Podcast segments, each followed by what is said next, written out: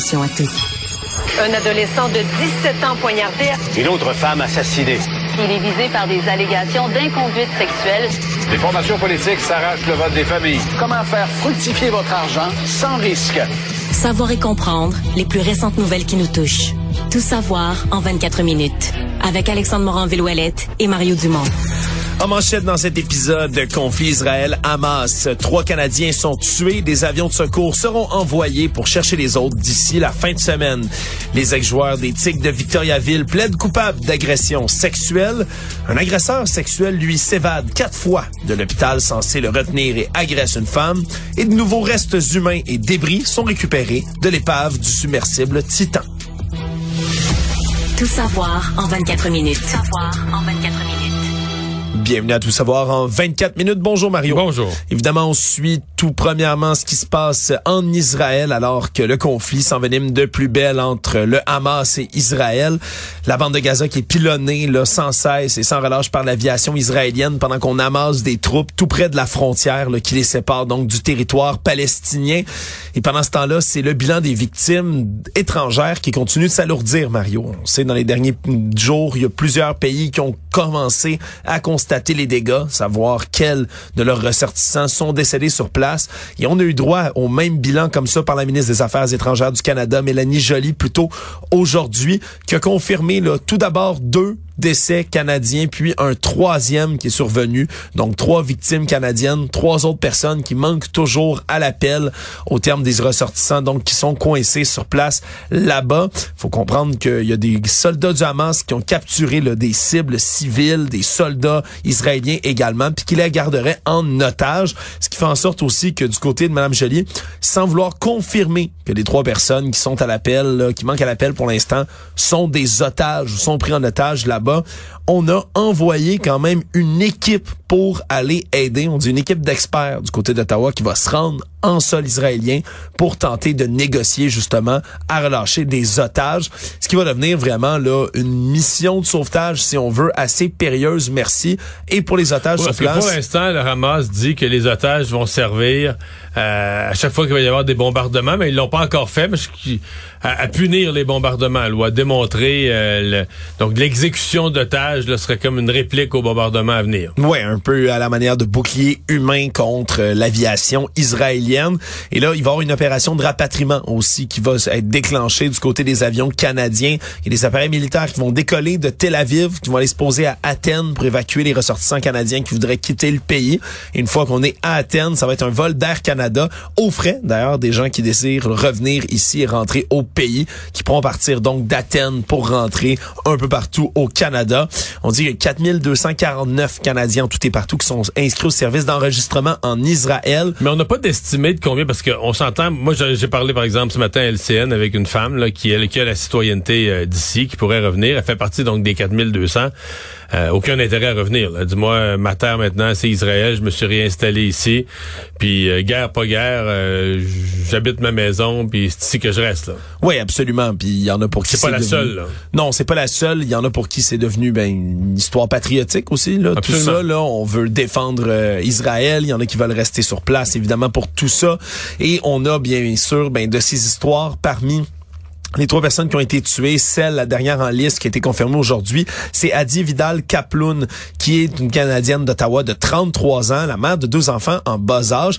Et ce qu'on semble comprendre, c'est que ce serait elle qui serait impliquée dans cette histoire, d'ailleurs, qui a été décrite sur les ondes de CNN, là, aux États-Unis. Parce que son amie, sa grande amie, a donné une entrevue à Anderson Cooper, euh, c'est-tu avant hier soir, et elle a décrit la scène, là, dans un appartement, ils étaient là, des amis, euh, et là, dans l'autre pièce, ils ont pris en otage cette femme-là. Puis elle, en fait, la femme qui donne l'entrevue, elle comprend même pas pourquoi elle est en vie ou elle n'a pas été prise en otage. Elle dit, finalement, ils m'ont remis les enfants de l'autre dans, dans mes mains.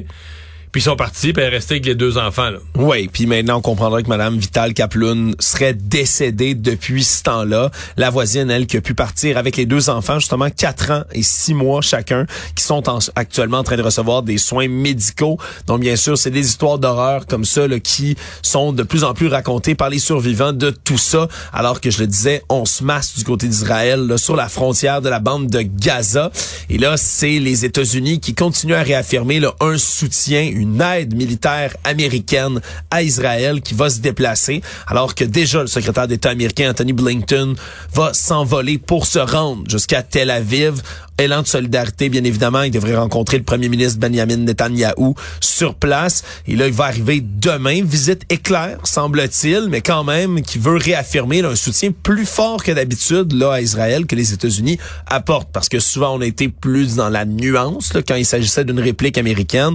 Mais là, on a affirmé que la réponse musclée d'Israël serait supportée par les États-Unis et que d'un autre côté, on a des péchés. Déjà hier, on avait comme nouvelle qu'il y avait un premier, là, ce qu'on appelle un carrier Strike Group, là, donc un groupe euh, de frappe avec un porte-avions des États-Unis qui était déjà en route vers la Méditerranée. On a confirmé aujourd'hui que le porte-avions Dwight D. Eisenhower va également se rendre lui aussi là, dans la région. Mais ça, c'est une force de frappe. là.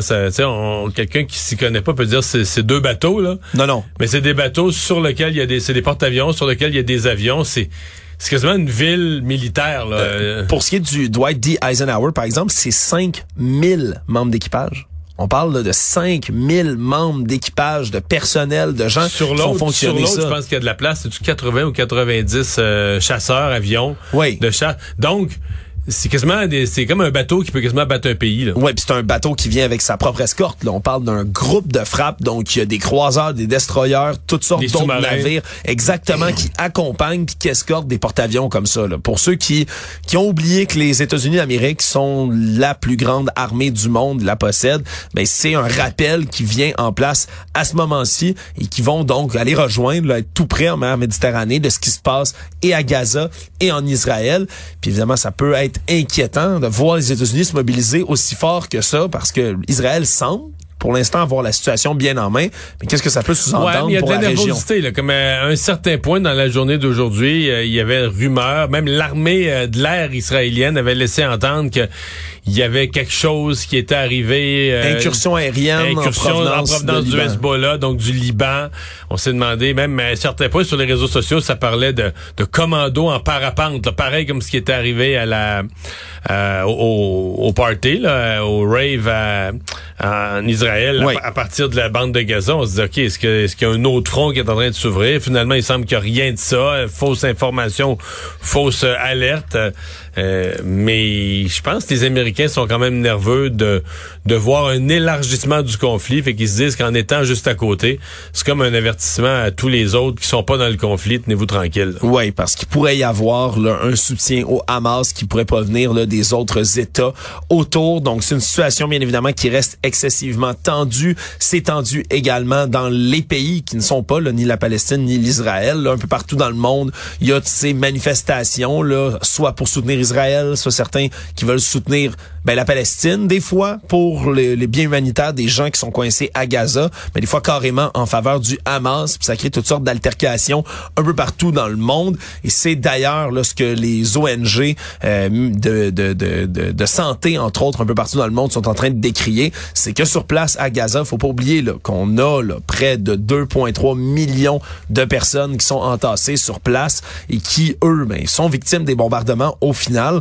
sans être Ouais, tous là, des pour du Hamas. Ont plus d'électricité, euh, plus d'eau qui leur est fournie. Ouais, euh, plus de plus d'essence, plus de nourriture non plus. Tout ça a été bloqué par Israël. Alors les appels des ONG, entre autres, à établir un, co- un corridor humanitaire se poursuivent. Mais il y a, je sais pas, il y a quand même une frontière ouverte sur l'Égypte là. Euh, J'ai vu que les- Israël avait bombardé le poste frontière, mais techniquement il y a toujours une frontière qui est qui est partiellement ouverte vers vers l'Égypte. En justice, maintenant, deux ex-joueurs d'éthique de Victoriaville qui étaient accusés d'avoir agressé sexuellement une adolescente de 17 ans tout de suite après leur victoire de la Coupe du Président en juin 2021 ont finalement plaidé coupables aujourd'hui. Nicolas Daigle, 21 ans, et Massimio Siciliano qui ont plaidé coupables pour Monsieur Daigle, c'est chef d'accusation d'agression sexuelle, produit un enregistrement vidéo en l'insu de la victime et d'avoir partagé les images, tandis que pour Siciliano, c'est le chef d'agression sexuelle pour lequel il a plaidé coupable aujourd'hui. C'est survenu tout ça après des longues discussions qui ont eu lieu là, entre les procureurs de la couronne et de la défense parce que s- il devait s'étirer un procès, là, il devait y avoir un procès complet. un procès. Mais il faut quand même parler de l'étape précédente il y a quelques jours. là. Parce que, tu sais, des fois, euh, il y a comme une sorte de noblesse, je vais le dire comme ça. là, une noblesse à, qui excuse pas le crime que tu as commis, mais à, à faire face à la justice, la reconnaître. euh, C'est tort. euh, c'est ça. Je l'ai fait, puis je fais face à, tu sais, je fais face à mes actions. puis- mais dans ce cas-ci, c'est que ils ont essayé de faire, euh, jusqu'à la dernière minute, ils ont essayé de faire exclure la preuve la plus compromettante. Oui, c'était le contenu des téléphones cellulaires. Ouais. Il y a quelques jours, donc l'avocat des accusés essayait par par tous les moyens que ce soit pas admissible. Donc, Alexandre, on est obligé de conclure euh, que C'était tellement incriminant. C'est ça, mais que s'ils avaient gagné ce point-là, s'ils avaient pu, s'ils avaient pu faire exclure toute la preuve émanant des téléphones portables, ils auraient peut-être plaidé non coupable. Ouais. Et là, essayer de, de, de, de, de faire le procès en se disant, regardez, vous n'avez pas les preuves. Et là, à partir du moment où le juge autorise le recours au contenu des téléphones cellulaires, donc là, c'est comme si la preuve incriminante devient disponible. Et là, il décide de plaider coupable.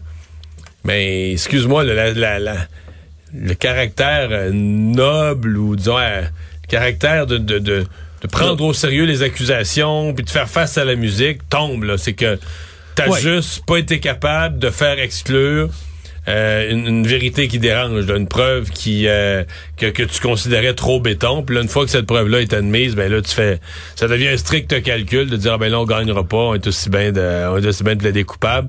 Ça, en tout je sais pas pour d'autres, mais pour moi, ça a vraiment pas le même effet. Là. Ouais, et là pour l'instant, on n'a pas convenu encore d'une proposition conjointe pour ce qui est de la peine. Puis je rappelle, c'est une adolescente âgée de 17 ans qui est employée de l'hôtel le soir de juin 2021, après avoir gagné donc la Coupe du Président, que les deux jeunes ben l'avaient euh, l'avaient invité dans une chambre d'hôtel. Elle croyait se retrouver avec seulement un des deux jeunes. Finalement, les deux étaient sur place, leur agressé sexuellement, filmé puis montré les images. Par la suite, le 6 juin au soir, déjà, la jeune fille est accompagnée sa mère et portait plainte au DPCP, ce qui a mené aux accusations quelques mois plus tard. Actualité. Tout savoir en 24 minutes.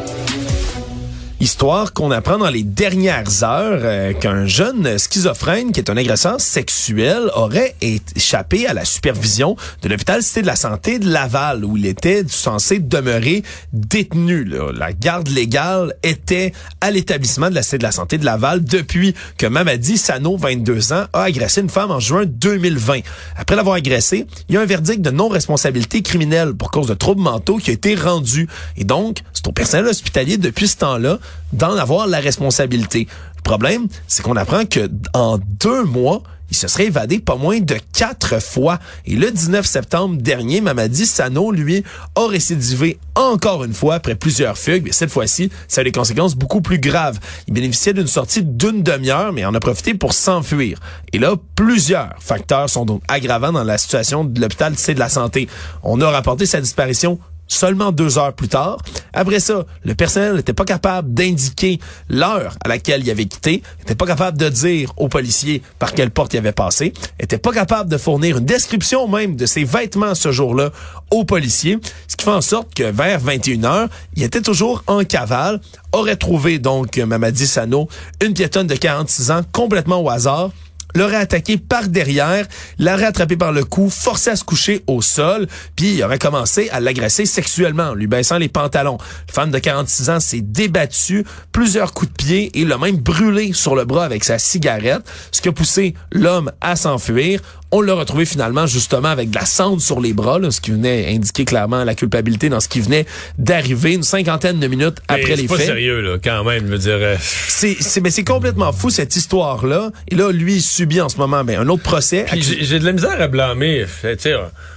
On en demande tellement à nos hôpitaux, ils sont débordés. Est-ce qu'il y a un hôpital? Je sais pas comment ça marche. Est-ce que dans des cas comme ça, un gardien de sécurité en permanence est censé être là? Mais un hôpital, c'est pas une prison, là? Mais là, semble-t-il qu'on a congédié l'infirmier qui était responsable du plan de surveillance du patient. On a suspendu avec solde un autre employé le temps qu'il y ait une enquête interne qui se fasse. Mais là, on dit que Mamadi Sano était connu pour fuguer régulièrement. Je l'ai dit tout à l'heure, quatre fois dans les deux mois précédents, il s'était enfui. Et là, dans ce cas-ci, il a fini par commettre une autre agression sexuelle.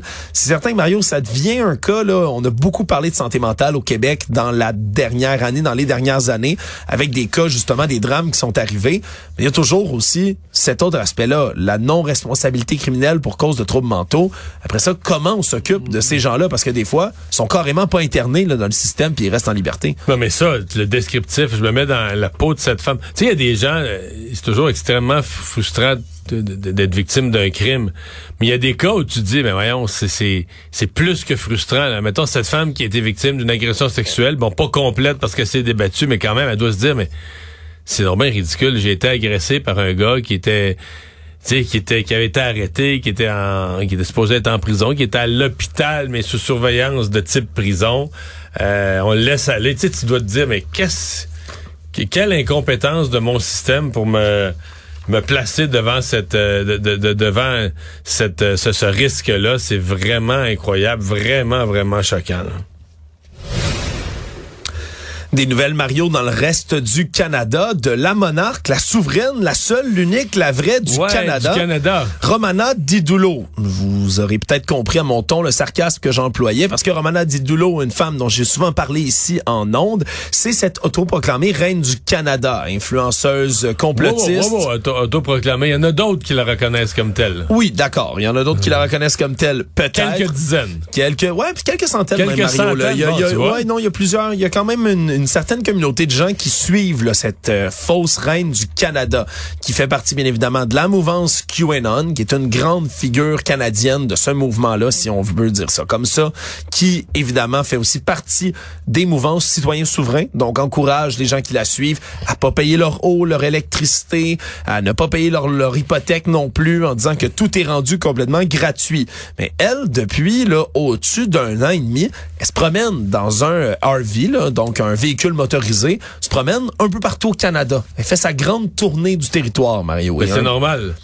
Pour Ben- la souveraine de, de, de, de parcourir son territoire et de voir ses sujets. Voilà, ben c'est ce qu'elle fait, Mario. Mais le problème, c'est que là maintenant, elle se promène un peu partout dans le reste du Canada et euh, il y a des communautés qui sont absolument désenchantées de la voir, qui sont absolument fâchées parce que elle Elle est en Saskatchewan présentement. Exactement. Elle se promène en Saskatchewan et là, elle est dans le village de Richmond depuis la mi-septembre et réside dans une école dans le village. Et là, elle sur place, les citoyens sont absolument furieux de voir qu'elle est là, qu'elle non seulement fait des espèces de fausses conférences de presse un peu partout, mais continue à proclamer là, toutes sortes de mesures complètement bidons. Mais il y a des gens qui veulent qu'elle soit euh, forcée de quitter parce qu'avant ça, elle était dans l'autre ville de Kamsack et les, c'est les résidents locaux qui ont protesté jusqu'à ce qu'elle saque son camp en bon québécois. Voyons, les gens congédient la reine. Il y a des gens qui congédient la reine comme ça parce que ça vient empoisonner leur communauté. Et là, ben c'est la GRC qui enquête en ce moment sur les menaces qui visent, entre autres, ben, le personnel de la santé que Romana Didoula a souvent proféré. Parce que pour elle, on est censé empêcher les gens des centres de vaccination d'opérer coûte que coûte. Si on peut faire appel à la violence, ben tant mieux. Et donc, ben pour l'instant, il y a des gens sur place qui sont fort mécontents. La GRC s'en mêle, Mario. Ça se pourrait qu'elle soit obligée de déménager encore. Tout savoir en 24 minutes. L'augmentation massive du nombre de demandeurs d'asile au Québec euh, pratiquement ferait tripler en un an seulement les dépenses en aide sociale qui sont liées à leur accueil. Et le gouvernement Legault, en ce moment, demande au fédéral de payer la facture. C'est des documents internes du ministère de l'Emploi puis de la Solidarité sociale en ce moment qui révèlent tout ça. Là. Sur les 273 305 adultes qui, en juin dernier, Mario, ont reçu l'aide de dernier recours, donc la prestation d'aide sociale, il y en a 40 142 qui sont des demandeurs d'asile. C'est près de 15% donc de cette proportion-là qui sont composés de demandeurs d'asile. Et même si on a fermé le chemin Roxham en mars dernier, ben ça démontre qu'il y a une explosion là, par rapport aux années précédentes. Par exemple, l'an dernier, c'était 17 000. On parle, je rappelle, 40 000 cette année, 17 000 l'an dernier demandeurs d'asile qui étaient sur l'aide sociale. En 2021, c'était 7 400 Ouais, seulement. mais c'est parce que euh, techniquement, là, au Québec, présentement, et là, je mets de côté ce qu'on appelle l'aide sociale, les gens qui sont inaptes au travail, soit les gens qui ont une invalidité. Il y a des gens sur l'aide sociale qui sont considérés comme inaptes au travail, donc qui sont c'est sur l'aide sociale qui, qui est un montant plus élevé là. Parce que eux, il n'y a pas d'incitatif à les convaincre de retourner au marché du travail. Ils sont invalides, ils sont incapables. Mais euh, les gens aptes au marché du travail, entre toi et moi, il n'y a pas beaucoup de raisons d'être sur l'aide sociale présentement. Parce que dans toutes les régions du Québec, on cherche du personnel, on cherche du monde, puis pas juste des emplois diplômés complexes. Là, on cherche des, des journaliers, des gens pour faire du travail, même si t'as as peu de diplômes, normalement, tu devrais être capable de trouver de l'emploi. On blâme d'ailleurs le gouvernement fédéral de pas être assez rapide pour émettre des permis de travail aussi. Oui, parce que dans, dans, dans, certains cas, ces gens-là, c'est pas qu'ils veulent pas travailler, ils ont pas le droit. Oui. Ils reçoivent de l'aide sociale de dernier recours parce qu'ils ont pas le droit de travailler. Oui parce que c'est trop long de leur émettre un permis de travail. Et ce qui est encore plus déplorable dans tout ça, Mario, c'est que ben le nombre de prestataires, de, gens qui sont admissibles à l'aide sociale pour cette année, ben, est en diminution. Si on enlève simplement les demandeurs d'asile de ce calcul-là, ça baisserait d'1,6 quand même. Donc, règle générale, on diminue la clientèle de l'assistance sociale au Québec, mais ça augmente en raison des demandeurs d'asile qui viennent sur le territoire. Et là, c'est un stress qui est quand même substantiel au niveau monétaire. Aussi, c'était pour la même période, 12,1 millions de dollars avant mensuellement pour l'aide sociale. Ça grimpe à 30,5 millions. là. C'est plus du double, donc, qui euh, vient frapper le portefeuille à Québec. Et ce qu'on demande maintenant, c'est au gouvernement canadien, du côté du gouvernement Legault, de rembourser l'ensemble des dépenses qui sont encourues par le gouvernement du Québec, puisque Québec accueille 147 000 des 2000, des 260 000 réfugiés au pays. C'est 57% du total canadien. C'est ce qu'on estime ici au Québec, alors qu'évidemment, le Québec représente 22 et des poussières mhm. du poids démographique va falloir voir si on va répondre à cette demande-là du côté de Justin Trudeau. Ouais, ouais. Mais là, euh, je, devine la réponse. La réponse, ça va être que ça, c'est du passé. Que pour l'avenir, ils ont réglé le problème avec l'entente euh, l'entente signée par Joe Biden. Ils ont réglé le problème du euh, du chemin Roxham et que donc les choses vont retomber en place. Mais entre-temps, ça aura coûté passablement cher au, au Québec. Mais je, je, je, trouve ça intéressant ces chiffres-là parce que je regardais euh, les chiffres de l'aide sociale il y a quelques, il y a une couple de semaines et sans les, sans les détails du genre. Puis je me disais, ça se peut pas là qu'il reste autant, qu'il reste des gens qui sont sur l'aide sociale. Il y a plus de raison là. Quand il y a de l'emploi, il y a une époque où euh, au Québec, on est déjà monté à 7, faudrait pas que je me trompe, mais 6, 7, 800 000 personnes sur l'aide sociale, dont une grande majorité étaient des aptes à l'emploi, donc des gens capables de travailler. Mais ils avaient, ils avaient perdu leur emploi, ils avaient fait toute leur semaine de chômage et ils ne trouvaient pas d'autres emplois. Maintenant, euh, en 2023, si tu trouves aucun emploi, euh, viens me voir. Là. Le monde. Les gardes-côtes américains ont annoncé aujourd'hui avoir récupéré les toutes dernières pièces du submersible le Titan qui se trouvait là, à 1600 pieds de l'épave du Titanic. Reste du submersible, certes, mais reste humains présumés aussi qu'on aurait retrouvé sur place. Une opération qui se serait déroulée le 4 octobre dernier. Il faut comprendre que ça fait déjà un bon moment. Le 18 juin, on récupérait déjà dix jours après l'implosion, donc le 8 juin, des premiers morceaux de l'épave. Ça a pris beaucoup, beaucoup de temps pour aller récupérer le reste des morceaux. Il faut comprendre qu'à une telle profondeur, c'est difficile d'opérer et que là, on va être en train d'analyser là par les professionnels de la santé américains puis les ingénieurs maritimes ce qui s'est exactement passé parce que on doit commencer très bientôt une audience publique qui est prévue sur le drame pour essayer de comprendre exactement ben, non seulement comment A, le submersible est implosé comme ça, mais surtout B, comment ça se fait que la compagnie peut opérer là, normalement. je trouve que c'est la deuxième question parce que en tout cas, les experts ont tous l'air à dire que c'était vraiment risqué cette affaire-là, que ce qui est arrivé était prévisible, le mot est trop fort, mais ce qui est arrivé est un risque qu'il courait. C'est un risque qui existait si on n'avait pas la bonne structure pour résister à la pression. Ben oui, puis tous les détails, les images, la description de ce qu'il y avait à l'intérieur, Mario aussi, ça, tu sais, de voir les, les, le conducteur assis avec une vieille manette comme de Xbox, PlayStation, je me souviens plus en, en main. C'était chambre en. C'était à risque. Puis euh, la catastrophe est arrivée, mais euh, bon, c'est l'enquête là-dessus, en ce qui me concerne, il y a côté de moi, l'enquête est peut-être assez simple. ils, sont, ils, ont, ils ont fait une activité hautement risquée avec un équipement qui n'était pas approprié, qui n'était pas proportionnel au risque. En parlant de catastrophe, Mario, pour la toute première fois, on a observé un phénomène cosmique, euh, bien qu'on observé d'extrêmement loin, mais qui serait une première, la collision cataclysmique entre deux planètes, Mario. Deux planètes, deux géants de glace de la taille de Neptune euh, environ, qu'on dit, qui aurait serait rentré littéralement en collision l'une avec l'autre. Un événement qui, évidemment, est absolument rarissime là, dans l'univers à regarder en raison absolument de l'orbite des planètes et tout, mais qui pour une raison obscure, qui est encore à déterminer, mais ça serait fracassé l'une dans l'autre. C'est un astronome amateur au départ là, qui a commencé à observer le phénomène. Lui tentait de regarder une étoile qui se trouve à 1800 années-lumière de la Terre. Mais ça, ça se peut-tu que la collision elle a eu lieu, ça fait bien longtemps? Ça se pourrait fort bien parce que c'est extrêmement le temps loin. Que la lumière se rende, Oui? Mais c'est la première fois qu'on observe tout ça et ce qu'on dit, puis ça peut être assez impressionnant, merci, c'est que la collision des deux planètes en tant que telle, c'est tellement apocalyptique, on a de la difficulté à saisir à quel point c'est intense, mais même si c'était deux planètes de glace, juste leur collision là, pendant des années, ça a créé des objets qui tournaient sur eux-mêmes, qui étaient plus gros que la Terre et qui avaient une température de peu près 700 degrés Celsius chaque, qui tournaient un peu partout dans l'espace. Donc, collision comme ça observée, bien que très loin. Résumer l'actualité en 24 minutes, c'est mission accomplie.